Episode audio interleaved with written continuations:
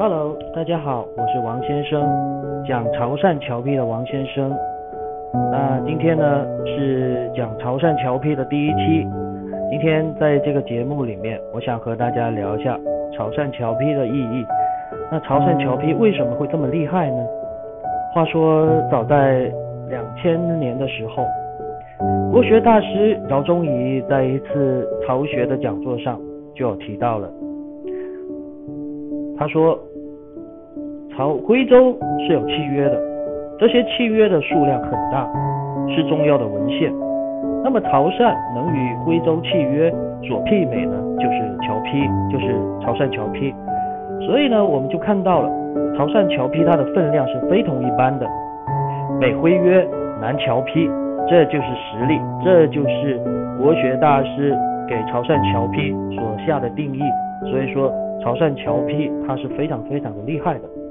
那说到了侨批的话呢，有人就会问了，什么是侨批呢？实际上，侨批是海外的侨胞通过民间的一些渠道寄回国内，连带家书，还有一些简单的复原的一些汇款的凭证。这里面呢，它就集合了家书、还有汇款、还有寄物这些功能。可以说，它的出现是打破了一些空间的界限，将海内外的潮汕人紧密的联系在一起。那我们简单的来说，直白的来说，侨批就是海外的华侨写给家里人的信函，家书一封值千金，那更不用说是来自海外异乡的家信了。侨批的作用，除了传递亲人的一些资讯之外呢，还有汇款的功能。从而赋予了侨批重大的意义。侨批又从海外的潮汕华人送到他们所在国内的亲人的手里，千里迢迢，路途遥远。那么在当年呢，是由于潮汕籍的侨胞所聚集的东南亚各国的金融邮讯的机构呢，要么就没有建立起来，要么就很不完善。这个方式要怎么去打破，怎么样去去突破呢？嗯还是那句话，有了新的需求，就会有就会产生新的行业，所以侨批就出现了。但它侨批的出现呢，就催生出了一些专门负责传递的服务行业，也就是侨批业。然后呢，侨批业是经历了三个阶段：水客、侨批局，还有银行的一个托管。呃，这个这三大阶段呢。在接下来的一些节目里面，会和大家一一的来介绍。那我们再说到今天的一个话题，潮汕侨批的它的一个出现，是直接打通了海内外广大潮汕人的沟通渠道。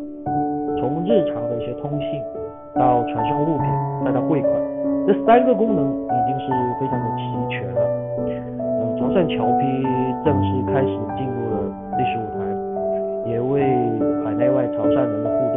下了不朽的功劳。潮汕侨批就是一部潮汕人的海外奋斗史，就是一部海外潮汕人热爱祖国、不爱故土的真情史，就是一部海外潮汕人担当家庭责任的爱国史，那更是一部海内外潮汕人的金融史。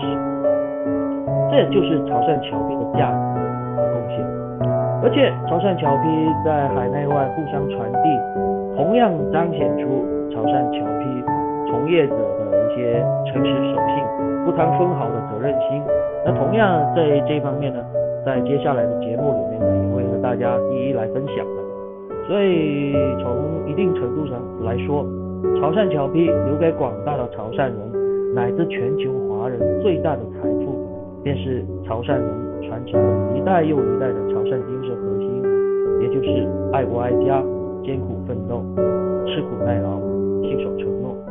所以无论什么时代，这一个潮汕侨批的精神都是值得我们发扬跟继承的。那好，今天呢时间也差不多了，就和大家聊到这儿了，我们下期再见，拜拜。